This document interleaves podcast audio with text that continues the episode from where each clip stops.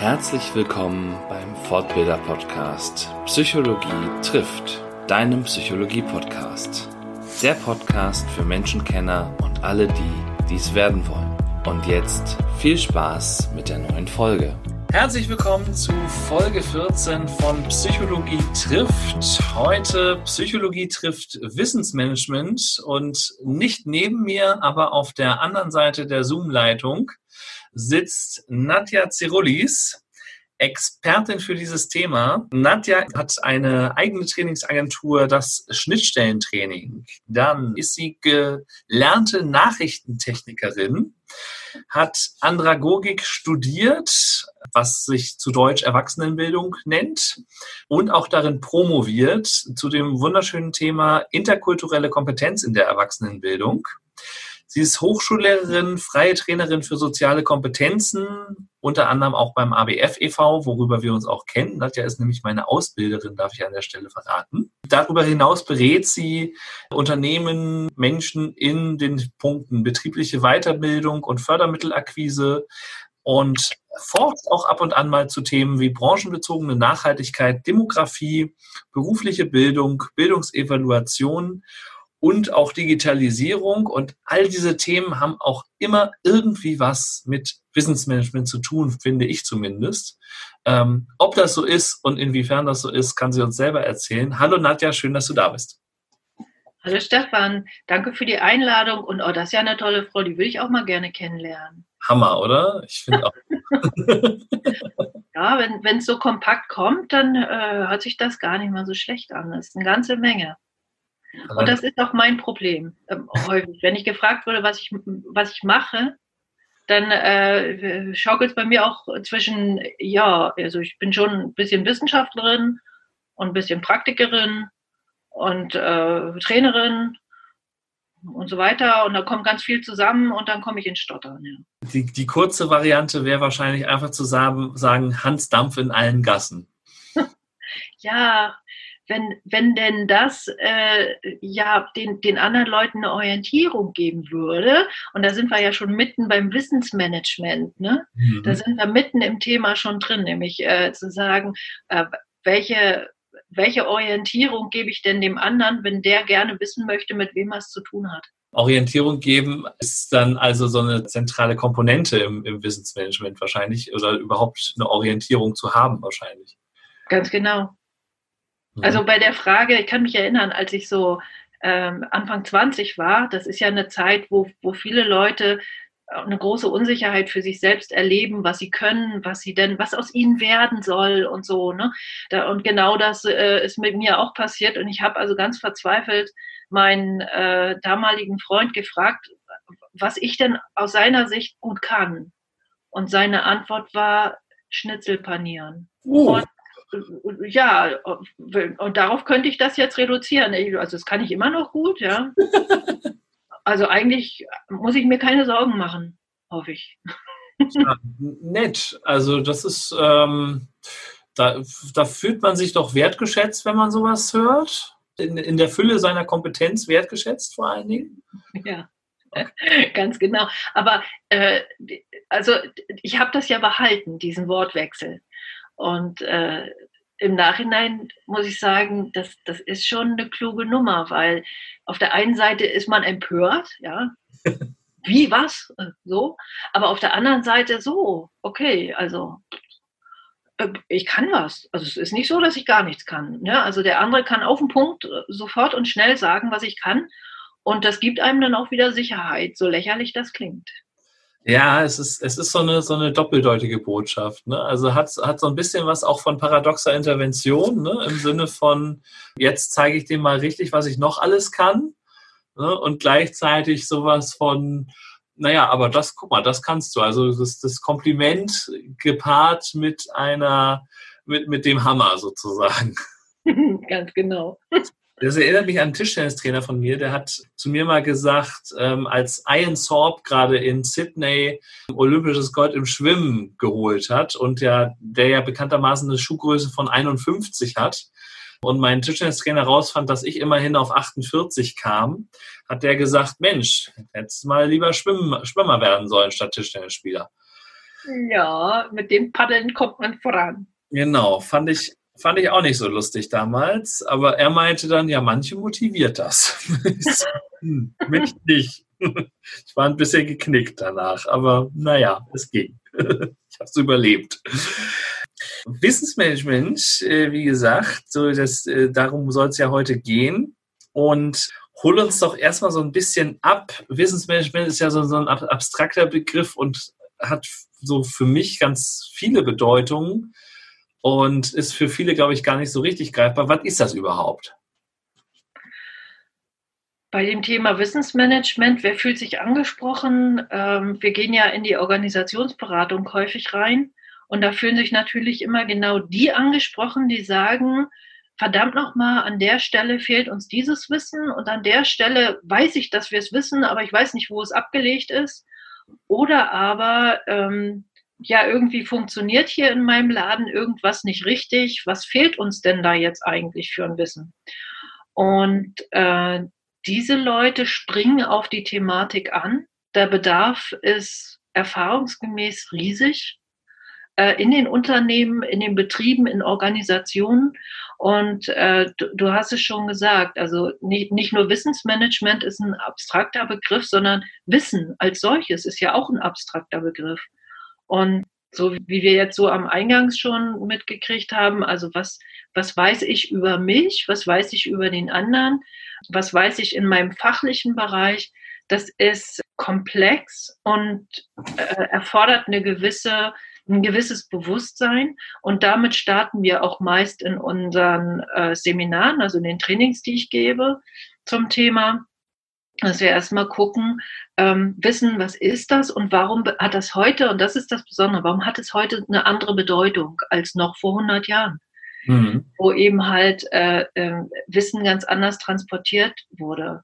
Also wir sprechen heute davon, dass wir sowas wie eine Wissensexplosion haben. Mhm. Es ist noch nie in der Geschichte der Menschheit so gewesen, dass wir im Prinzip zu jeder Zeit auf unheimlich viele Wissensbestände zurückgreifen können. Also ein schönes Beispiel ist, du weißt ja, ich koche gerne, ich kann Schnitzel panieren und äh, ich habe keine Kochbücher mehr. Also ich stehe irgendwie in der Küche und denke, worauf habe ich denn Bock? Und dann, wenn mir was Schönes einfällt, dann äh, gucke ich ins Netz und hole mir irgendein Rezept, äh, das zu meiner Kochart und zu meinem Stil passt. Und das ist schon, das ist schon eine Form von Wissensmanagement. Ne? Vorher wusste ich, wo mein Kochbuch steht. Und als es keine Kochbücher gab, da habe ich die Mama gefragt oder die Oma, die dann wissen, wie das gekocht wurde. Äh, ganz selten gab es auch mal einen Mann, der wusste, wie gekocht wurde, weil die Rollenverteilungen ja anders waren und so. Also all diese, diese Wissens, die Möglichkeiten an Wissen zu kommen, das hat sich radikal verändert. Und daher kommen wir auch, also selbst die Schulen kommen ja heute in die prekäre Situation. Ähm, die, die Pädagogen streiten sich darüber, was muss ein Kind denn heute lernen. Mhm. Vielleicht, vielleicht erinnerst du dich, da gab es in Berlin mal so einen ganz tollen Aufreger, so einen Skandal. Da hat ein Lehrer in Neukölln an der Schule ähm, den Schülern beigebracht, wie man Hartz-IV-Anträge ausfüllt. Und da gab es einen Aufschrei, also wie kann, wie kann der, wie kann der quasi die, äh, ne, die Hartz-IV-Familien und die Kinder auch noch darauf vorbereiten? Und da hat er gesagt, also liebe Leute, äh, das, das bin nicht ich, sondern das ist das System. Guckt es euch doch an. Und ich helfe den Kindern am allerbesten damit, dass ich ihnen zeige, wie das System funktioniert und worauf sie ein Recht haben. Und ähm, das finde ich bezeichnend für die Situation, in der wir sind, dass also auch nicht klar ist, wer an der Stelle welche Inhalte vermitteln sollte und muss, damit die Kinder in der Welt klarkommen und zurechtkommen. Ja, das, also das heißt im Prinzip, die, die Lehrpläne der ganzen Bundesländer, die bräuchten eigentlich auch mal, oder die, die die Lehrpläne machen, die bräuchten eigentlich auch mal ein Training in Wissensmanagement. Nee, nee, das glaube ich gar nicht mal, sondern es ist die Frage, also es wird immer schwieriger zu entscheiden, welches Wissen ist notwendig zum Überleben. Und das, das gilt ja für alle Bereiche. Ja. Und ähm, da gibt es auch keine eindeutige Antwort, sondern es kann ja nur ein Aushandlungsprozess sein und ein Lernprozess, den wir alle durchlaufen. Und ich glaube auch, dass wir alle da, also ich, ich wüsste auch nicht, wer da eine Antwort darauf finden kann, sondern das, was wir, glaube ich, eher lernen müssen, ist genau mit dieser Vielfalt von Wissen umzugehen. Mhm. Und da, da, fällt mir eben sowas ein wie ähm, Fake News, also Fake News erkennen. Ja. ja. Und da gibt es in den Bibliotheken eine ganz tolle Software, die entwickelt wurde, die heißt Fake Hunter. Mhm. Das, also wir, wir lernen jetzt sozusagen nicht mehr, wie wir an Wissen rankommen, lesen, schreiben, in die Bibliothek gehen, sondern wir lernen, wie wir, wie wir Wissen aus der Masse auswählen, die für uns, das für uns relevant ist und, und, und wichtig ist. Und da sind wir aber jetzt wieder nur bei so einer kleinen Facette des Wissensmanagements, nämlich jetzt bin ich so bei diesem, wie erwerbe ich denn Wissen, wo, wo mhm. kommt es her? Na, ich würde aber kurz nochmal bleiben, weil ähm, also sind, da sind jetzt mehr, mehr, mehrere Punkte auch so, so aufgegangen. Ähm, mhm. Also einmal diese Vielfalt äh, der Quellen. Wir, wir, haben jetzt einfach die Zeit, wo, wo wir unzählige Quellen zur Verfügung haben durchs Internet. Früher war einfach klar, ich frage meinen Kollegen im Unternehmen, äh, wenn ich was nicht weiß. So, ne? Und, und heute muss ich erstmal gucken, wo ich, wo ich überhaupt Wissen herkriege. Und da habe ich eine Befragung gefunden im Vorfeld, ähm, wo 42 Prozent der Studienteilnehmer angegeben haben, ähm, täglich mehr als eine halbe Stunde Zeit damit zu verbringen, äh, für sie relevante Informationen zu finden. Das heißt, dieses, äh, was du vorhin angesprochen hast mit, wo ist das Wissen eigentlich? Das ist auf jeden Fall relevant, auch zeitrelevant. Und ich finde, ehrlich gesagt, persönlich war mein Eindruck so, auch mehr als eine halbe Stunde ist eigentlich noch wenig, so, für, so auf den Tag gesehen, weil wenn ich mir überlege, ich habe ja mal im Großkonzern gearbeitet, wie lange ich manchmal irgendeiner Information hinterher telefoniert habe oder versucht habe, an die zu kommen. Das ist je nach Unternehmensgröße kann das sehr kompliziert sein. Also da fand ich eine halbe Stunde noch relativ gut. Ja, also äh, äh, dieses, dieses Auswählen können und ja auch entscheiden, das brauche ich, das brauche ich nicht. Das kostet uns sehr viel Zeit und Leute, die auch da in der Hinsicht eher Schwierigkeiten haben, auszuwählen und äh, das nicht so gut können, die bleiben auch sozusagen hinten dran. Also das ist tatsächlich eine kleine Überlebensfähigkeit, die tatsächlich auch über Karriereverläufe äh, entscheiden kann. Wie mhm. schnell ich adaptiere und wie, ähm, wie klug ich wähle und wo ich meine Zeit am Ende auch verschleudere. Ja, wie, wie klug ich wähle, die Quelle wähle sozusagen, also wo ich suche, oder? Nee, ich meine auch die Inhalte. Ich meine auch inhaltlich. Ja. Also muss, muss ich jetzt diesen Artikel lesen, um die und die Aufgabe erfüllen zu können? Ist das ein Wissensbestand, der für die Erfüllung von Tätigkeiten notwendig ist oder nicht? Okay, da hast du mich jetzt an einem ganz interessanten Punkt gepackt, weil ich, also das Problem habe ich ja häufig, so, ne, wenn ich irgendwo für recherchiere oder so. Und ich, also meine Denke ist immer, woher soll ich das vorher wissen, ob, ich, ob der Artikel relevant ist oder nicht? Das weiß ich ja nur, wenn ich den lese. Oder nicht? Nee, nicht wirklich. Nicht wirklich, weil äh, das ist ja, das ist ja die Falle, in die wir tappen. Ne, wir glauben ja, wir müssten uns alles reinziehen, weil es könnte ja eventuell wichtig sein. Genau. Und das ist der Kardinalfehler an der, an der Stelle. Also im Prinzip ist genau das Gegenteil äh, das, was uns wieder handlungsfähig macht. Denn wenn du sagst, ich muss erstmal, ne, also äh, Beispiel beim wissenschaftlichen Arbeiten, nicht? Also wenn man ein Thema für sich aufbereitet, ja, das, das ist genau der Punkt, wo, wo Studenten abbrechen und wo auch äh, Doktorarbeiten äh, nicht zustande kommen, weil man, äh, da gibt es sogar einen Namen für, das nennt man Materialkrise also ich ersticke in Artikeln und, und denke irgendwie, ah, ist ja eigentlich schon alles zum Thema geschrieben worden, was soll ich denn da jetzt noch machen? Mhm. Ähm, und das ist der Fehler dabei, also eine, eine Form von Unfähigkeit zur äh, Reduktion des Materials und zum, zur Fokussierung.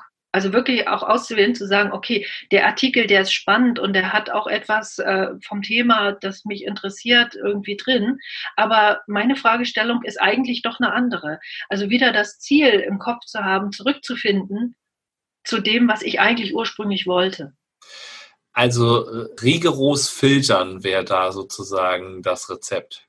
Ganz genau. Und geklaut ist es ehrlich gesagt aus der Andragogik, aus der Wissenschaft der Erwachsenenbildung und zwar gibt es dort äh, den Begriff der didaktischen Reduktion. Mhm. Das ist genau auch dieses Reduzieren. Und das Problem ist, das tut heute kein Lehrer mehr für uns. Also eigentlich tun die Lehrer das, nicht? Also die sagen, ich habe nur 45 Minuten für ein bestimmtes Thema und in den 45 Minuten kann ich halt nur das und das machen und das reicht dann auch, nicht? Also dann komme ich zu dem und dem Ziel. Und äh, beim selber Lernen, also so wie wir es heute hier auch müssen, haben wir diese Unterstützung nicht von außen. Also kein Pädagoge kommt vorbei und liefert didaktisch reduziertes Material, sondern wir müssen uns das selber reduzieren. Und mhm. das ist die Fähigkeit, die es braucht. Okay, ja, klingt, klingt nachvollziehbar. Und ne, da ist, da kommt dann wieder was anderes zum Vorschein. Ne? Wenn, also es ist, vielleicht ist das auch eine Typfrage. Aber ich hätte dann immer wieder die Angst, dass ich dann doch eine Information nicht kriege, die in diesem einen Artikel steht, den ich dann nicht gelesen habe und mir dann jemand anders aufgrund dieser Tatsache, dass der das weiß, den ganzen Artikel um die Ohren haut. Mhm, offensichtlich hast du da schlechte Erfahrungen gemacht. Nee, glaube ich gar nicht mal. Ich glaube, das ist wirklich nur eine, eine Angst, die aus, äh, also die nicht aus Erfahrung heraus, äh, also na, weiß ich nicht. Oder vielleicht resultiert die auch daraus hinaus, dass ich in, in manchen Themen einfach noch nicht Experte bin und dann in, in Trainings manchmal Fragen bekommen habe, die nur ein Experte hätte beantworten können. Ja, da ist wieder der Anspruch an sich selbst, jede Frage beantworten können zu müssen. Mhm. Und, Jetzt spricht äh, die Ausbilderin, merkt ihr, ne? Ja, ja. Ja, ja, das ist also, äh, ich glaube, ich bin, ich bin da echt drüber. Aber das, das ist halt das Schöne, wenn man sich mit Wissensmanagement beschäftigt, dann kommt man irgendwann an den Punkt, wo man sagt, ach so, ich muss gar nicht alles wissen. Ähm, ich muss wissen, äh, was ich zu dem Zeitpunkt brauche, mhm. beziehungsweise woher ich mir die Informationen beschaffen kann und keine Panik vor Nichtwissen und auch keine Panik vor Halbwissen und auch das Leben können mit eben nicht perfekt zu sein, nicht perfekt äh, ausgerüstet zu sein. Äh, also ich finde, wir haben jetzt zu der Zeit, wir sind ja mitten in der Corona-Krise. Mhm. Und, und äh, ich habe heute ein Gespräch gehabt mit einem Zahnarzt hier aus dem Dorf. Und der hat mich also voll gejammert und hat gesagt, ich verstehe es nicht, ich kriege von meinen Verbänden, also von meinen Organisationen, die auch meine Zunft betreuen, keine Informationen darüber, wie ich jetzt mit meinen Patienten und Patientinnen verfahren soll. Und das, das ärgert mich sehr, weil die sind ja auch Ärzte, also die Friseure, die haben derzeit bessere Anweisungen mit Haare schneiden geht, aber Bart schneiden nicht. Also äh, gesichtsnahe Dienstleistungen nicht und so. Aber für uns Zahnärzte gibt es gar nichts. Und ähm, das, das hat genau was mit dieser Art von Wissensmanagement auch zu tun. Wir wissen nicht, was passiert. Es gibt große Unsicherheiten. Mhm. Ähm, die Leute sind darauf angewiesen, dass sie eine Form von Handlungssicherheit bekommen. Sonst haben sie das Gefühl, dass sie sozusagen auf dünnem Eis laufen. Und wenn dann etwas passiert, dann ist das Geschrei groß. Nicht? Also wenn dann Leute zu Schaden kommen und das irgendwie, wir wissen das, dann werden dann plötzlich Gerichtsverfahren angestrengt und so. Mhm. Ähm, ich fand das ein unheimlich äh, gutes Beispiel für die Hilflosigkeit, in der wir uns gerade befinden, aber auch für genau den Status unserer Welt. Wir haben uns eine Umwelt geschaffen, die uns an ganz vielen Stellen ratlos zurücklässt wo es eben keine eindeutigen Handlungsanweisungen gibt. Und da, da lohnt auch Artikellesen nichts, weil wir müssen uns selber dazu bringen, zu sagen, ich kann also auf dem Wissensstand, auf dem ich bin, mit den Abwägungsprozessen, die ich mit meinem Team, mit meinen Leuten machen kann für das, was wir tun wollen, ähm, wo liegen die Risiken und dann in die Aktion zu gehen. Also wir können ja nicht untätig bleiben. Aber uns zu trauen, uns selber zuzutrauen und nicht zu warten, bis der Experte um die Ecke kommt, weil es den Experten schon lange nicht mehr gibt. Nicht? Ja. Also das, was die Studenten so ähm, salopp als Mut zur Lücke bezeichnen, den brauchen wir eigentlich auch. Ja, gar nicht mal Mut zur Lücke, weil ich glaube, so lückenhaft sind wir gar nicht. Ich glaube, dass unser, äh, es gibt ein Wort äh, für, für dieses Glauben an Expertenwissen, das ist der Expertokratismus. Mhm. Und ich glaube, davon müssen wir uns verabschieden, weil die sogenannten Experten immer nur sehr punktuell ein, eine Sichtweise liefern können. Und ich finde, ehrlich gesagt, äh, ich gucke mir das an in der Politik, auch in, ähm, im Austausch mit, den, mit der Wissenschaft und mit den wissenschaftlichen Positionen.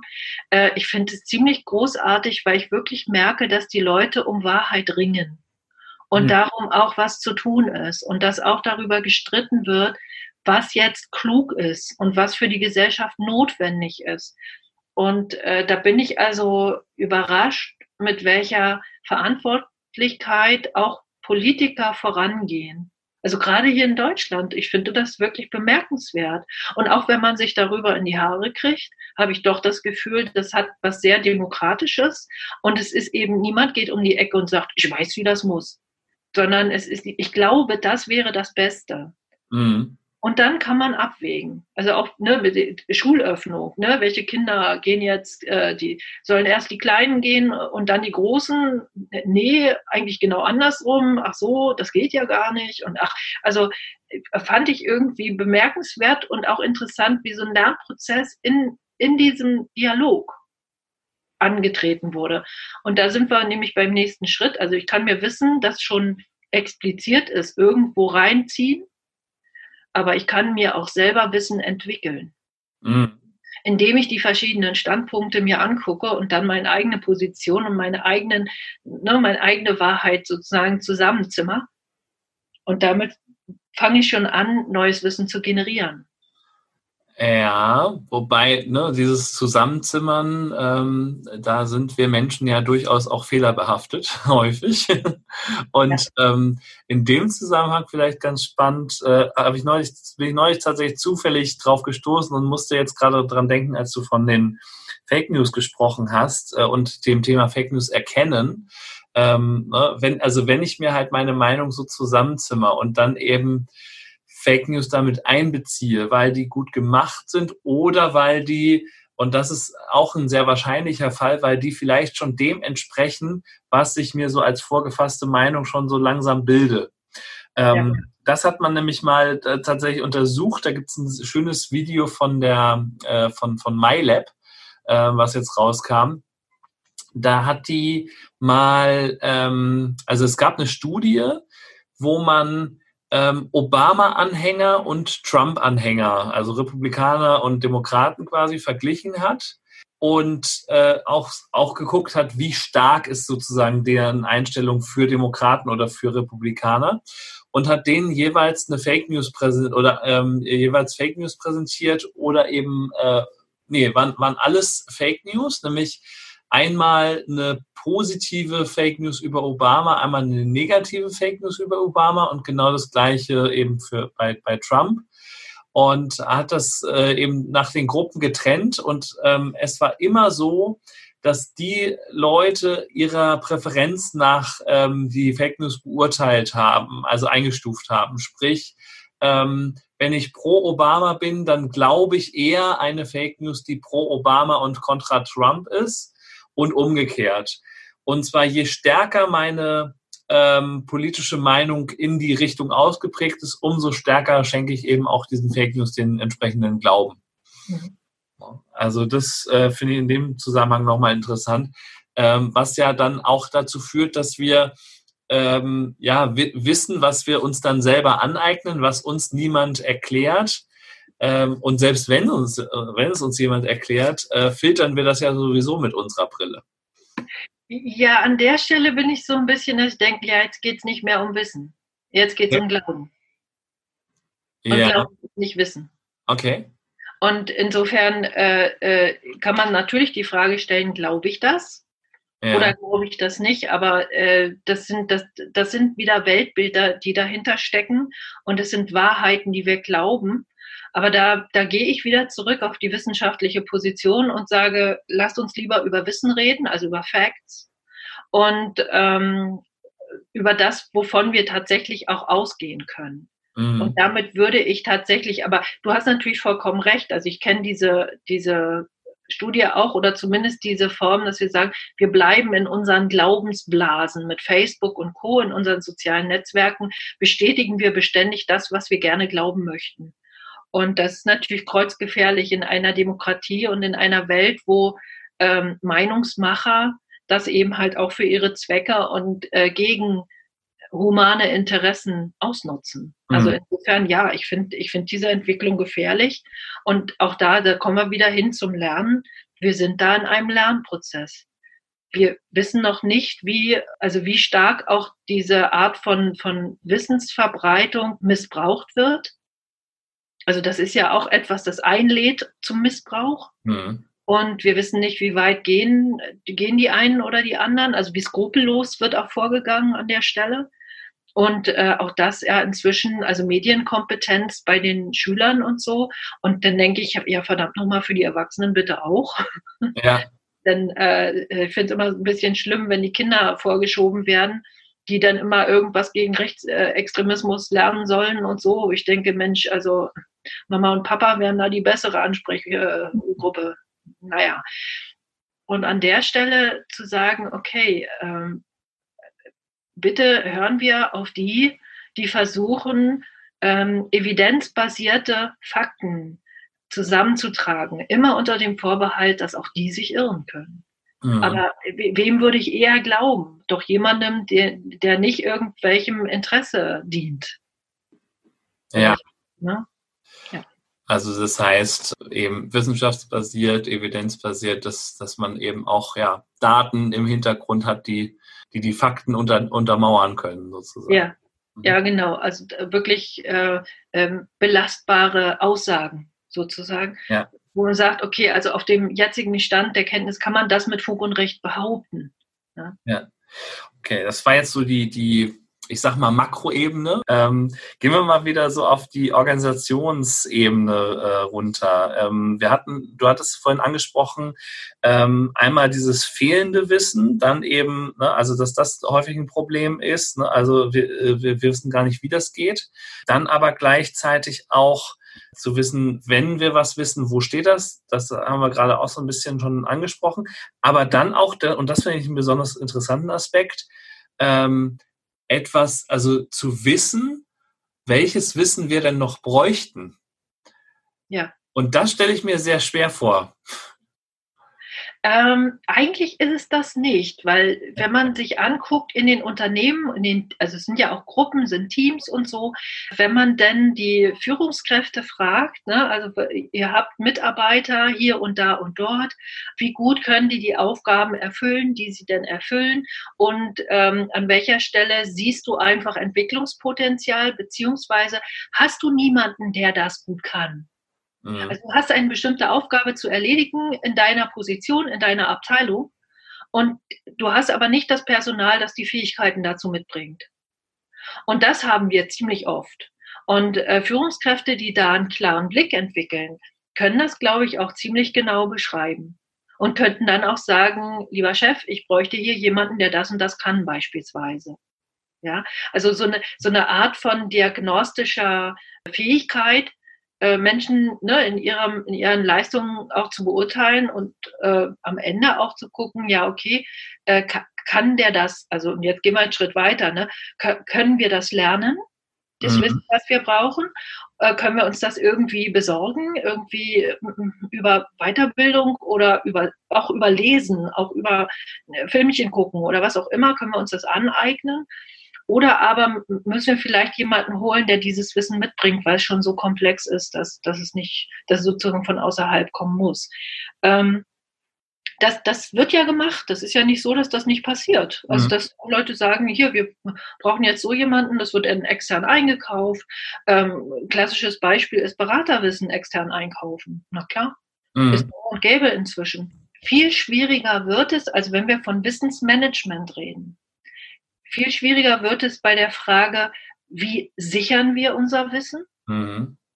Und vor allen Dingen, die Mitarbeiter und Mitarbeiterinnen in den Unternehmen, die haben ja die, die, expliziten Wissensbestände, das ist das, was sie gelernt haben. Aber die expliziten Wissensbestände lassen sich relativ leicht äh, ne, ersetzen, weil es gibt viele Wissensträger, die das mitbringen. Das macht ja die Ausbildung. Mhm. Aber die impliziten Wissensbestände, das ist das, was unbewusst ist. Das sind Wissensbestände, die nicht irgendwo festgeschrieben sind und die nicht expliziert sind, die nicht also in Büchern oder in, in irgendeiner Form äh, verfügbar sind.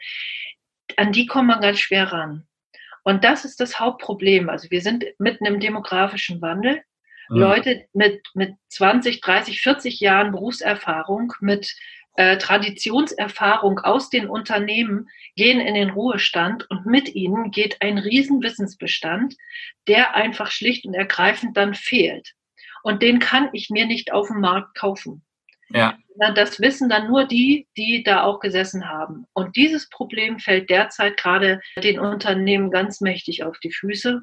Und äh, das wird auch dazu führen, dass der eine oder andere Laden nicht mehr vorankommt. Ja, das sind so, die, dieses implizite Wissen ist ja das, was quasi auch so die, die ab, guten Abkürzungen innehat, würde ich sagen. Ne? Also, zum Beispiel. Dass ich zum Beispiel innerhalb der Organisation weiß, wie ich bestimmte Dinge auf dem kurzen Dienstweg regeln kann oder wie ich bestimmte Sachen einfach schneller erledigen kann. Ne? So dieses das ist die eine Variante, die du gerade beschreibst. Die andere Variante, die haben wir jetzt gerade im ABF gehabt, in unserem Trainerverein. Äh, da kam ein Unternehmen auf uns zu und hat gebeten, dass ein Mann, der, also ein Mann, der in Ruhestand geht demnächst, der verantwortlich ist für eine bestimmte Maschine. Und der geht in Ruhestand. Jetzt war die Aufgabe für uns. Bitte seid so nett und versucht das Wissen, das der hat, zu explizieren, bevor der geht. Mhm. Und es ging darum, dass man diese Maschine einstellen musste und zwar mit Gefühl. Und mhm. das ist natürlich was sehr, sehr Spannendes, ein Wissensbestand. Also der wusste, wie man die Maschine einstellt, sodass sie, also wenn die falsch eingestellt wird, dann produziert die innerhalb von kürzester Zeit wirklich tausende Euro Schaden. Also es wird ein sehr teures Material, wird da sozusagen zerstört. Und deswegen ist es sehr wichtig, dass diese Maschine ganz genau eingestellt wird. Und diese Einstellung, die muss man mit Gefühl machen. Und er ist der Einzige, der es kann. Hm, der das Gefühl dafür hat. Und, und Mitgefühl ist natürlich auch eine sehr explizite Handlungsanweisung, mit dem jeder andere auch was anfangen kann. Ganz genau.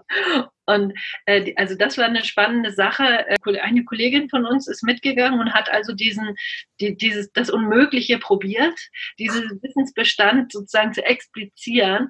Und äh, die Feuerprobe bestand dann natürlich darin, dass sie die Maschine eingestellt hat. Weil ist ja klar, also sie hat, sie hat sozusagen versucht zu lernen und äh, ne, sozusagen sein implizites Wissen aus ihm herauszuholen, sich anzueignen und zu explizieren. Und sie hat es geschafft. Wow. Also man kann Gefühl tatsächlich nicht nur erlebbar, wahrnehmbar machen, sondern tatsächlich auch äh, in, in Anleitungen übersetzen, verschriftlichen.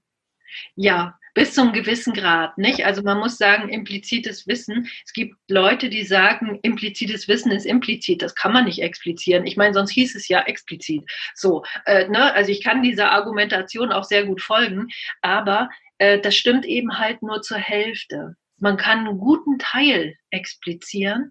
Und äh, das, was wir im Wissensmanagement machen, oder es ist ein Kern von Wissensmanagement, dass wir wirklich Techniken zeigen, wie man dieses implizite Wissen äh, sozusagen explizieren kann. Also Prozesse, die sagen, das, was mir jetzt noch unbewusst ist, und ich weiß nicht, also da kommt einer und sagt, oh Mensch, das hast du ja toll gemacht, wie hast du das gemacht? Ja, weiß ich doch nicht, ich mache das immer so, seit 20 Jahren mache ich das so. Ja. Äh, das mache ich, mach das eben so.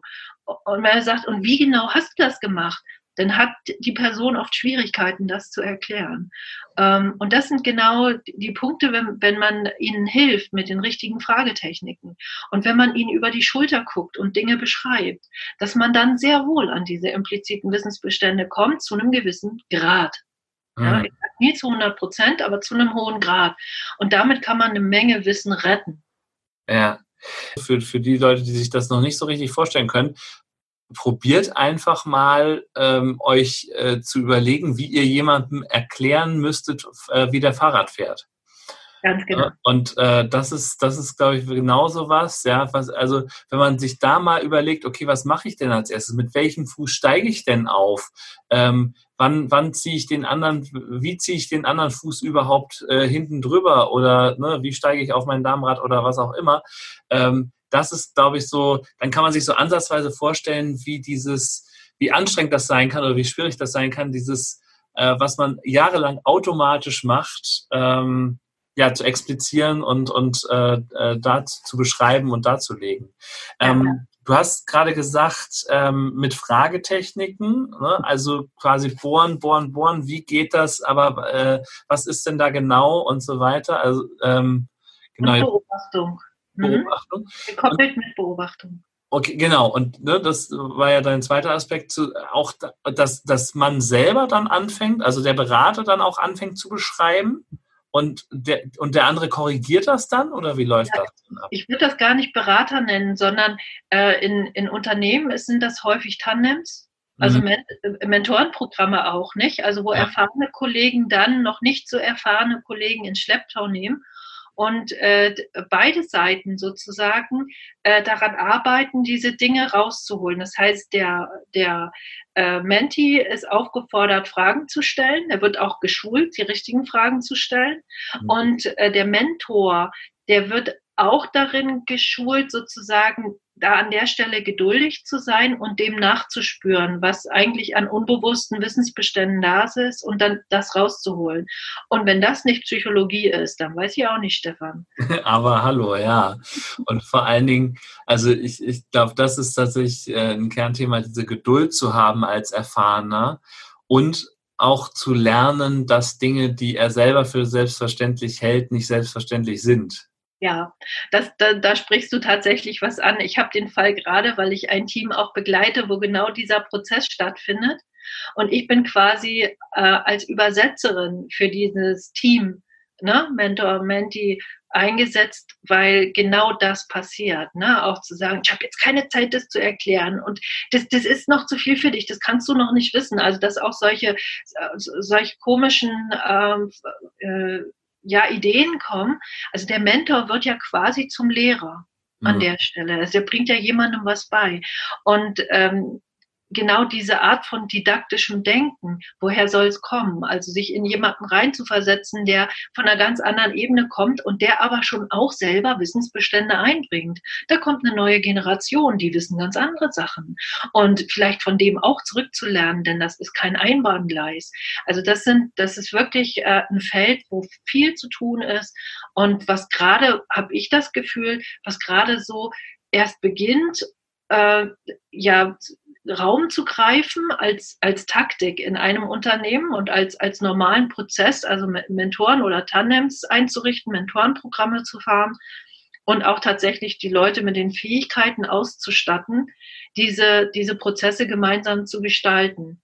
Und an der Stelle sind die externen Begleiter wirklich Gold wert, weil die Leute braten in ihrer eigenen Soße und dieser Blick von außen, der ist manchmal wirklich erfrischend und hilfreich. Und äh, wenn er denn auch wertschätzend genug ist, dann wird das auch sehr, sehr gerne angenommen. Mhm. Auch wenn, wenn der Prozess wehtut und zum Teil auch schmerzhaft ist, weil ähm, ja, das, das, äh, da sind, da sitzen ja auch Persönlichkeiten dahinter. Ne? Ja, das, äh, da wollte ich nämlich auch gerade drauf kommen, dass das ja auch vielleicht teilweise tiefere Gründe haben kann, warum jetzt irgendjemand sein Wissen nicht so gerne weitergeben möchte oder, oder, oder warum diese Kommunikation zwischen alten Fuchs und jungen Hüpfer nicht so funktioniert. Ähm, also inwiefern würdest du sagen, spielen da zum Beispiel so äh, Generationsvorbehalte eine Rolle? Kaum. Weil ich glaube, in dem Moment, wo sich so ein Team bildet, also es wird ja nur unter der Prämisse, dass man miteinander kann. Also es wird im Vorfeld schon geguckt, ja, es gibt eine Form von Senioritätskultur, die mhm. da sagt, wir haben das schon immer so gemacht, jetzt komm du nicht mit deinen neuen Ideen hier um die Ecke und so. Ja, das gibt es. Ähm, wenn, also das würde ich als Generationenproblem so äh, betrachten. Und darüber hinaus auch eine fehlende Wertschätzung der älteren Erfahrenen ja. äh, gegenüber denen, die neu reinkommen. Also die, die, die können haben wirklich Schwierigkeiten, an die Wissensbestände, die da sind, anzuknüpfen und das auch wertzuschätzen. Also da, die werden dann behandelt, als würden die gerade äh, das erste Mal in einem Laden stehen und meist kommen die aber schon mit Erfahrung. Das sind ja auch keine äh, äh Berufsanfänger, sondern die sind dann auch Mitte 30 oder älter. Also da muss man mal gucken, ne, welche Personen kommen da mit welchen Erfahrungen auch. Das zu verknüpfen, das ist schwierig. Ich überlege gerade, ob die Jüngeren auch mit Vorurteilen reingehen. Mhm. Und da muss ich sagen, dass das ist eher weniger. Also die, die Jüngeren, die also etwas lernen wollen, die ziehen schon auch alle Register und machen sich auf und wollen auch zuhören und kriegen dann eher schlechte Laune, wenn sie eben halt genau dieses, hey, ich weiß auch was, aber ich fühle mich hier nicht für das, was ich weiß, gewertschätzt ne, mhm. in der Kommunikation das eher. Und dann, dann kommt, dann kann auch sowas wie Trotz. Und ich mache hier nicht mehr mit. Also wenn, wenn du mich nicht, ich soll dich wertschätzen, aber ich kriege das nicht zurück, dann höre ich auch auf damit. Also solche, solche Prozesse habe ich schon auch gesehen. Hm? Mhm. Wenn so der großmütige Lehrmeister sozusagen sagt, äh, so, ich zeige dir jetzt mal, wie das hier funktioniert und nur so und nicht anders. Und was du sagst, ist sowieso Quatsch. Ganz genau. Hm. Dann, ich habe mal eine, eine Fallstudie gelesen, das war eine theoretische, aber ich könnte mir vorstellen, dass die auch äh, in der Praxis eine Rolle spielen kann. Hast du vielleicht auch mal so Fälle erlebt, wo jemand quasi sein altes oder sein, sein Wissen nicht teilen wollte, weil er Angst hätte, dann verzichtbar zu sein? Gibt es sowas auch? Das, das gibt es fast durch die Bank. Ja. Allerdings ähm, eben halt bei den Leuten, die sagen, ich will jetzt im Ruhestand gehen und mir ist die Zukunft meines Ladens nicht total egal. Mhm. Bei denen legt sich das. Also wir, wir reden ja von Herrschaftswissen an der Stelle mhm. und äh, da lässt sich das eigentlich ganz, ganz einfach aufrechnen. Das ist auch etwas, was ich in meinen Beratungsprozessen häufig anmerke, dass ich sage, ähm, Leute, die ihr Wissen nicht preisgeben und die sagen, ich mache da nicht mit, die haben meist einen Grund dafür. Und dieser Grund liegt darin, dass sie Nachteile befürchten. Und wenn die Unternehmen nicht in der Lage sind, diese Befürchtungen zu zerstreuen und auch wirklich glaubwürdig zu sagen, du kannst dein Wissen hier preisgeben, es wird nicht zu deinem Schaden sein, dann werden die Leute eben ihr Wissen nicht teilen. Und das ist ein Riesenproblem in den Unternehmen, weil eben auch Jahre, Jahre äh, damit äh, gearbeitet wurde, Leute aus, gegeneinander auszuspielen also die Leute haben die Erfahrung, dass es schamlos ausgenutzt wird, wenn jemand sein Wissen teilt ja. und dass es eben doch ein Nachteil sein kann. Und äh, genau das ist tödlich für die, für die Offenheit. Und ich glaube, die, die Startups, die äh, neuen Gründungen, die arbeiten schon ganz anders miteinander in flacheren Hierarchien. Wenn ich mir dann so ähm, eher die alten Tanker angucke, ähm, ganz zu schweigen vom öffentlichen Dienst, wie der aufgebaut ist mit den hierarchischen Strukturen, dann, dann ist das also grauenhaft und ich, da sehe ich einfach einen, einen Riesenunterschied. Und ich, ich habe es auch tatsächlich in einem Seminar gehabt, dass ich jemanden aus dem öffentlichen Dienst da sitzen hatte und jemanden aus den, äh, ne, also zwei äh, Mitarbeiter aus zwei Startup-Unternehmen. Und äh, also die Kollegin aus dem öffentlichen Dienst, der sind fast die Ohren abgefallen und die Augen raus, äh, als sie gehört hat, wie, wie das in, im Unternehmen geregelt ist mit dem Wissen und wie geteilt wird. Das ist also äh, in, in bestimmten Bereichen, die noch traditionell arbeiten, fast undenkbar, mit welcher Offenheit und Kollegialität anderswo gearbeitet wird. Ich gebe zu, auch da steckt ein bestimmter Ausbeutungsgrad wieder dahinter. Also wir mhm. sehen das auch kritisch. Aber wenn Leute so dicht zusammenarbeiten, agil zusammenarbeiten, in New Work äh, Sessions, dann ja. braucht es einfach diese Offenheit und da kann ich auf gar keinem Wissen sitzen bleiben. Das wäre tödlich. Ja. Ja, weil dann dann einfach diese, also da ist sozusagen es gibt ja diesen Satz, Wissen ist Macht, der geht mir jetzt die ganze Zeit schon durch den Kopf. Ich, ich verstehe den auch ein Stück weit so, ne, dass die, ähm, die jetzt diese, die in diesen althergebrachten Strukturen arbeiten, dass die dann auch quasi mit dem Wissen, was sie bei sich alleine horten, eben auch so eine Macht ansammeln können.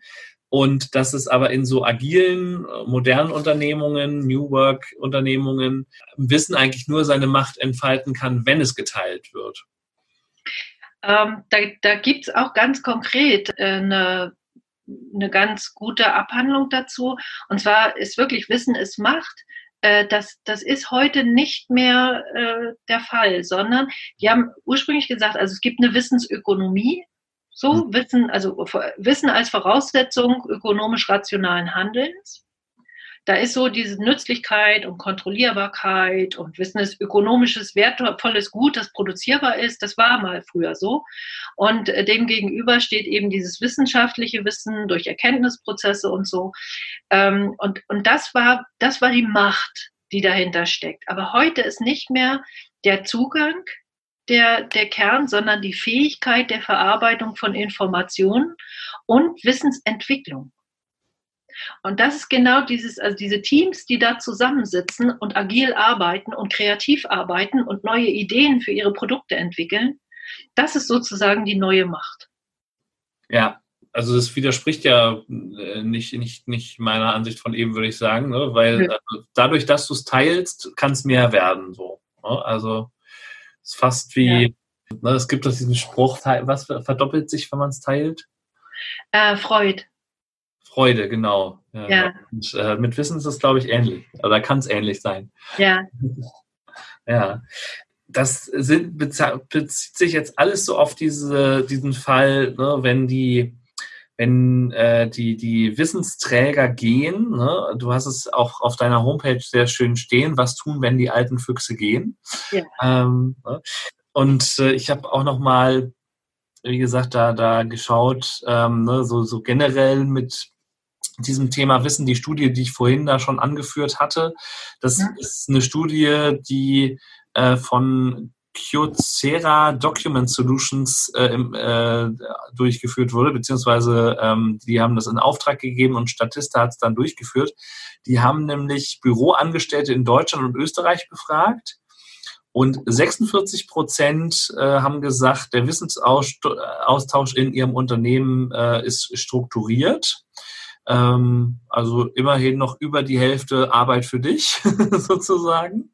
Rund jeder Fünfte hat gesagt, äh, der Wissensaustausch erfolgt nicht effizient. Und 38 Prozent der Befragten haben angegeben, dass viele oder sogar alle Informationen verloren gehen würden, wenn sie selber das Unternehmen sofort ohne Übergabe verlassen würden.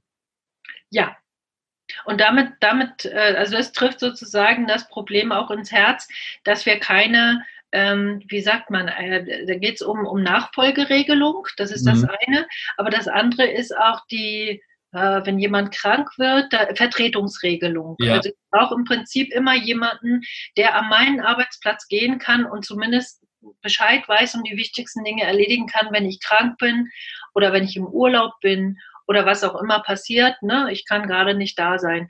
Und äh, die, diese Personalpolitik der letzten Jahre hat einfach dazu geführt, dass die Decken, Personaldecken so dünn sind, dass sie tatsächlich, also die Unternehmen kriegen Schwierigkeiten, wenn es eben zu einer Krankheitswelle kommt, wie es jetzt gerade ist. Mhm. Und äh, auch das ein Riesenproblem. Und damit kommst du im Prinzip auch schon ein bisschen so in den Bereich ähm, Büroorganisation. Also das ist auch jedes Mal ein Riesenthema im Wissensmanagement, nämlich äh, äh, Ablage Systeme. Und da sind wir bei den ähm, äh, Datenmanagementsystemen. Ne? Ja. Ne? Und das ist auch etwas, was häufig sehr brach liegt, was auch ungepflegt ist und wozu es auch keine vernünftigen Regeln gibt, obwohl es da wirklich ganz wunderbare Techniken gibt, das aufzubereiten. Aber das fällt auch unter die Rubrik Sägeschärfen, wie ich immer sage. Also da muss man sich Zeit nehmen und, und sich darum kümmern und, in, und dann bleibt sozusagen das Tagesgeschäft liegen. Und wenn die Maschine aber so hoch läuft, dass man sagt, ich habe überhaupt gar keine Zeit, ein neues Datenmanagementsystem hier zu installieren, da muss ich alles zerschlagen und muss es ja völlig neu einrichten, um Gottes Willen. Dann lasse ich lieber die Finger davon. Da wird es alles noch viel chaotischer. Und ehe die das gelernt haben, das neue System, das dauert dann noch wieder. Und die Fehler, die dabei, oh Gott, ich will es mir gar nicht vorstellen. Ähm, und ich rede da häufig mit Engelszungen und sage, dass das muss nicht chaotisch ablaufen. Es gibt prozessorientierte Ablagensysteme, die also ganz wunderbar funktionieren. Und ähm, da sind wir mitten in wirklich in, in, dem, in dem Feld der Büroorganisation der Ablagesysteme. Mhm. Genau, so jetzt, wenn, wenn, wenn, mein, ähm, wenn bestimmte bekannte Verwandte von mir hören, prozessorientierten, äh, prozessorientierte Datenmanagementsysteme, mhm. schlagern die mir in den Ohren und denken, äh, was ist das denn? Wie kann ich mir das konkret vorstellen? Äh, eigentlich äh, total spannend. Äh, wenn man sich anguckt, äh, wie deine Ablage ist in deinem Regal zu Hause, mhm. hast du vermutlich äh, einen Ordner für die, wo die Versicherungen, Policen drinne sind und da vielleicht noch Steuerunterlagen in einer bestimmten Struktur und so. Und das fällt alles unter den Bereich und das haben 99 Prozent eine statische Ablage. Ja? Also das geht sozusagen, hast du, hast du so Fächer und da kommen halt bestimmte Dokumente rein und dann ist das so sortiert. Bei einer prozessorientierten Ablage äh, ist das nicht nach diesen, nach diesen Themen sortiert, also dieser starre Ablage wie ein Regal, mhm. sondern es ist nach dem Prozessablauf sortiert. Das heißt, welche Dokumente brauche ich für welchen Prozess an welcher Stelle? Und damit bekommt das Ganze sozusagen völlig andere Struktur. Also sozusagen alle Dinge, die gerade zu tun sind, also auf der To-Do-Liste stehen in einem Ordner, wenn man das mal ganz platt runterbrechen würde. Na, du, du hättest sozusagen, du hättest nicht mehr einen Ordner, wo drauf steht äh, äh Steuerunterlagen, äh, was weiß ich, Gehaltsabrechnung mhm. 2017, genau. sondern, sondern du hättest den Prozess äh, Steuer und dann würdest du das quasi nach dem Prozess der Steuerabgabe sortieren und du, es würde sozusagen immer die Erfordernis im Verlauf kommen. Und nicht. Ah, okay. Mhm. So. Und wie äh genau das, also das ist eine ziemlich komplizierte Umstellung und damit muss man sich ein Momentchen auch beschäftigen. Es lässt sich wirklich relativ schwer mal ebenso ähm, erzählen. Schöner wird es, wenn man das als grafische Darstellung sieht. Ja, ja, ich kann es mir vorstellen. Ähm, also, so, ne, so, dass ich quasi einen Ordner habe, Bons zur Einreichung oder sozusagen, ne, die ich, wo es erstmal darum geht, die zu sammeln. Das wäre ja erster Prozessschritt, Bons sammeln quasi. Genau. Ne, und dann eben, ähm, was weiß ich, nächster Prozessschritt, Formulare ausfüllen, dann habe ich da die Formulare als Ordner. Ja. So, so vom Ablauf her so ungefähr. So ungefähr. Mhm. Spannend. Also interessiert mich deshalb, weil ich war ja in meinem alten Unternehmen tatsächlich in, in meinem Team Beauftragter für Knowledge, Knowledge Facilitation. Ähm, hieß das damals hochtrabend, also äh, äh, äh, eben für so Ordnerstruktur und so weiter. Well, in Englisch äh, ist das immer alles, klingt alles viel besser. Genau, auf jeden Fall. Ne? Das äh, war einfach geil zu sagen, ich bin Knowledge Facilitator. Hat kein Mensch yes. verstanden, was das ist, aber war auch egal. Ähm, wurde auch nicht extra bezahlt, also war eh egal. Ähm, jedenfalls, aber zusammen mit meinem Kollegen ähm, war das dann unsere Aufgabe, so alle halbe Jahr ungefähr, dann mal äh, zusammenzusitzen abends und äh, uns Gedanken über eine neue Ordnerstruktur zu machen. Also in dem Zusammenhang finde ich das nämlich spannend, weil das ja tatsächlich, also der Prozess ist ja tatsächlich immer gleich, wie sozusagen ja. diese die Steuer zum Beispiel erledigt wird. Ja. Das, ist, das ist halt der Vorteil, weil alles andere, äh, was so Ordnerstruktur angeht, ist in der Regel ja so, dass jeder so seine eigenen Assoziationen hat. Ja. Für, den, für den einen ähm, ist, ist ganz klar, dass das Thema XY unter äh, Alphabet abgelegt werden muss, während äh, andere sagen, XY, das gehört doch unter ähm, ungelöst oder so. Ja, oder chronologisch. Genau. Ja, Na, also, also, hm, also, bei den Ablagen, da gibt es tatsächlich genau dieses, jeder hat ein anderes Bild. Und dann haben wir nämlich die, genau das Problem, wenn eine Vertretung kommt, und da auch irgendwas arbeitet oder so, dass die, wenn die ein anderes System hat, dann kommt alles durcheinander und dann ist das Chaos vorprogrammiert. Und das ist eben häufig auch die Problematik. Und du hast gerade was angesprochen, da wollte ich gerade drauf eingehen, nämlich der Prozess ist ja immer derselbe. Ja. Und äh, das, das, was du da sagst, ist also die, die Voraussetzung einer Umstellung von einem statischen Ablagesystem hin zu einem prozessorientierten Ablage, ist eine Prozessdefinition. Das heißt, es gibt für jeden Prozess eine Prozesslandkarte. Und das würde, das würde nicht nur bedeuten, man könnte erkennen, wo Verschwendung passiert, wo unnötige ähm, Schritte gegangen werden, die man verkürzen kann und so weiter. Also da steckt noch so viel mehr in den Prozesslandkarten, so viel mehr drin, was man machen kann, um die Systematik im Laden zu verbessern und die Dynamik zu verbessern. Äh, ob, und obwohl so viele Vorteile darin liegen, die ich auch gerne immer wieder deutlich mache, schrecken die Leute davor zurück, weil es eben richtig Arbeit ist. Also selbst wenn du jetzt bei dir zu Hause mal jede deiner äh, Dinge mal genau. Äh, also was macht Stefan, wenn er morgens aufsteht? Was passiert als allererstes? Ja? erstmal äh, ins Bad schlurfen. Ach nee, erst die Schluppen suchen, ne? also mal zu überlegen, ne, was passiert eigentlich, muss, muss in welcher Reihenfolge passieren? Ach so, ja, ich muss die Zahnpasta auf die Zahnbürste tun, bevor ich sie mir in den Mund stecke und putze und nicht nachdem. Nicht? Also solche simplen Sachen müssen dann definiert werden, aber wenn sie einmal definiert sind, dann habe ich eine, bessere Kontrolle und das macht natürlich die Industrie uns vor, ne? die machen das in, in perfekter Reihenform, die Automobilindustrie ähm, und andere Unternehmen, andere Branchen machen es nach, andere Industrien. Ne? Äh, und inzwischen gibt es eben halt auch genau diese Art von Prozessdenken auch in der Verwaltung, mhm. allerdings da erst noch sehr punktuell, was die öffentliche Verwaltung betrifft. Ja. Ja, und also ich als, als Großkonzernkind kann ich sagen, äh, manchmal ist es auch übertrieben mit den Prozessen. aber, das ist dann der Standardisierung, ne? Ja, ja genau. Ne? Also, aber das ist, aber ne, klar, die Standardisierung hat natürlich ihre Vorteile, dass nämlich tatsächlich, ne, wenn bei uns jemand krank geworden ist, es war ganz klar geregelt, wer vertritt wen im Krankheitsfall. Und man konnte aufgrund des SAP-Systems dann auch nachvollziehen, welcher Bewerber in welchem Prozess war und so weiter und konnte relativ schnell dann ähm, ja auskunftsfähig werden äh, so grundsätzlich jedenfalls. Mhm. Also ne, das hat äh, durchaus seine Vorteile. Was, was würdest du denn jemandem empfehlen, so im, im, im ganz privaten Bereich, wenn er seine Ordnerstruktur optimieren wollte? Gibt es da irgendwelche kleinen Tipps und Tricks? Ja, ach, das ist eigentlich ganz simpel. Nicht? Also äh, einfach zu gucken, also was, was nervt dich, was ärgert dich, äh, wo verlierst du immer wieder Zeit? Mhm. Und an der Stelle auch Dinge zu verändern, aber vielleicht auch auf der anderen Seite, was funktioniert gut. Mhm. Also mit welcher Form von Struktur kommst du gut zurecht? Und äh, es gab ja früher mal äh, so äh, äh Büroordnungstipps äh, und Ratgeber, wo dann immer stand, Schluss mit der Zettelwirtschaft. Aber wenn jemand mit einer Zettelwirtschaft gut zurechtkommt und das wunderbar funktioniert, wer bin ich, dass ich sage, das, das darf so nicht sein? Also ich, ich sage tatsächlich immer, also das, was funktioniert, bitte beibehalten und das, was nicht so gut funktioniert, da mal gucken, wie man es verändern kann.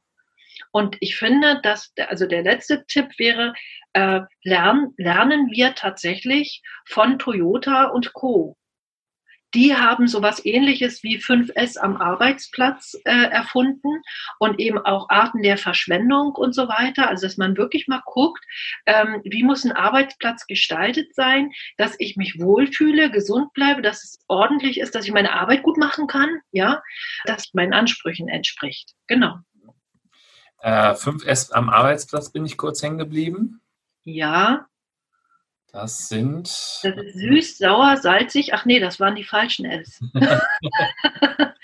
ich ich, ich habe es ich gerade mal äh, nachgeschaut. Sortieren, systematisieren, sauber machen, standardisieren, Selbstdisziplin üben. Ist es das? Das ist es. Es gibt allerdings verschiedene Varianten davon. Mhm. Also äh, manchmal werden die S auch noch mal anders geschrieben und es gibt auch in den Unternehmen unterschiedliche 5S. Aber das, was du gerade beschrieben hast, das ist tatsächlich aus der Industrie und da geht es eben darum, weiß nicht, wer, wer so einen handwerklich begabten Papa oder äh, so hatte, der hat dann im, im Werkzeugkeller hängt dann so eine Wand und da sind die Umrisse der Werkzeuge ja. aufgemalt und da, dann hängt das da so. Das stammt aus der Industrie. Das ist zum Beispiel sowas wie visuelles Management. Das wäre auch dieses Sortieren, ne? also ja. systematisieren, sortieren und so. Und da gibt es ganz fantastische Systeme und Leute, die wirklich kluge praktische Ideen hatten, wie man sich das gestalten kann. Und das, das kann man natürlich auch für sich zu Hause anwenden. Ja, also falls jemand jetzt noch Anregungen brauchte, was er während äh, Corona Homeoffice Zeit zu Hause cool tun kann, jetzt habt ihr eine Idee. Umriss vom Messer auf die Tischdecke sticken. Genau, vielleicht, das, das sollte, also das müsste, vielleicht schaffe ich es dann tatsächlich mal in meinem Chaos hier, in meinem übersichtlichen Chaos hier Ordnung zu halten. Ähm, wenn wirklich sozusagen alles vorgezeichnet wäre, was wohin gehört, dann aber den Zeichner möchte ich mal sehen, der das hinkriegt. Na gut. das und die Frage ist auch, ob du das möchtest, ob du nicht, äh, also meine Erfahrung mit mir selber ist tatsächlich, dass ich mit einem Schreibtisch, der clean ist, also wo die Oberfläche clean ist und wo man so, wie, wie, wie sich das gehört, so gar nicht sieht, da, dass ich da meine Kreativität dran verliere. Ja. Ich brauche ein gewisses Maß an Chaos um einfach mein Gehirn in Gang zu setzen. Und äh, das lasse ich mir auch nicht mehr nehmen. Also ich versuche mir das auch nicht abzugewöhnen, weil ich das auch für ungesund halte. Während wir andere Dinge, sage ich, Mensch, das ist mal eine gute Idee, wenn äh, die Dinge, die sonst irgendwie rumfliegen, also ich habe häufig Dinge, die keinen Platz haben. Mhm. Und, und ich jammer dann auch tatsächlich äh, meinen Mann an und sage, äh, ich habe dafür keinen Platz, guck doch mal, guck doch mal, weißt du einen Platz dafür? weil dieses Ding einen Platz zu weisen wirklich das Leben leichter macht. Ja, das glaube ich. Ich habe nur niemanden, den ich fragen könnte. ja, dann würde ich sagen, du bist ja äh, Teil eines Beraternetzwerkes. genau. Hol dir kollegiale Unterstützung. Ja, das äh, ist wahrscheinlich die Maßnahme abschließende Frage, also fast schon Suggestivfrage, aber ich bin, äh, also bin trotzdem gespannt auf die Antwort. Ähm, was, was ist deine Reaktion, wenn du in einem, in einer Ordnerstruktur eines Unternehmens den Ordner Sonstiges entdeckst?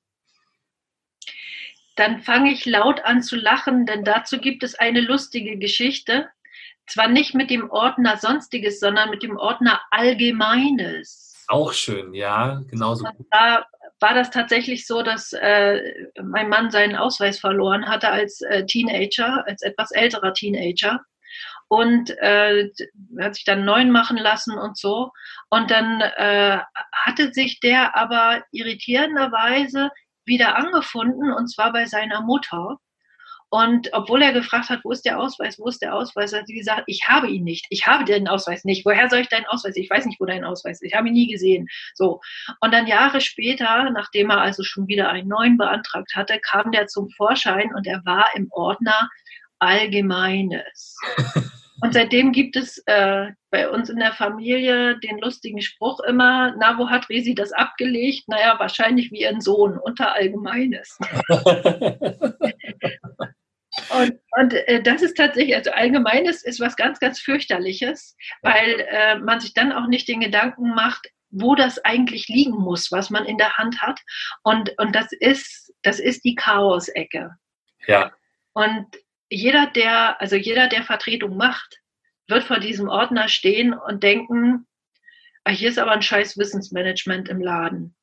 Oder in anderen Worten. Genau, ne? Also, und das gilt für Allgemeines, das gilt für Sonstiges, das gilt für Archiv. Ja.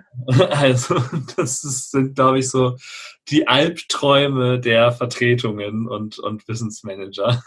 Ja, und auch vor allen Dingen der Buchhalterinnen. Ja. Denn die müssen die Dinge finden. Und wenn da einer irgendwie äh, Mist baut, dann kommen die in Teufelsküche. Die müssen die Unterlagen ja finden können. Genau. Ja, sehr schön. Wunderbar. Die Stunde ist auch schon wieder rum, wenn ich richtig auf die Uhr geguckt habe. Das ging wieder unglaublich schnell. Vielen, vielen Dank für die Möglichkeit äh, des Gespräches heute. Gibt es noch etwas, was du der Welt mitgeben möchtest da draußen? Oh, der Welt da draußen. Der Welt da draußen möchte ich mitgeben, nicht alles Wissen macht überhaupt gar nichts. Und weniger ist mehr. Das ist doch ein beruhigendes Schlusswort. Vielen Dank auch dafür. Ja, ja. mir hat es sehr viel Spaß gemacht. Wie gesagt, vielen, vielen, vielen, vielen Dank für die Chance, für dein, dass du dein breites Wissen mit uns geteilt hast. Und ja, in diesem sehr Sinne gerne. verabschieden wir uns und äh, wünschen euch eine gute Woche, ein gutes Wochenende und bis dahin, Ahoi von Ahoi. Das war der Fortbilder-Podcast Psychologie trifft. Dein Psychologie-Podcast. Von und mit Stefan Peters. Wenn dir der Podcast gefallen hat, freue ich mich über Likes, Shares und Bewertungen und natürlich freue ich mich auch über Kommentare. Bis zur nächsten Folge. Dein Stefan.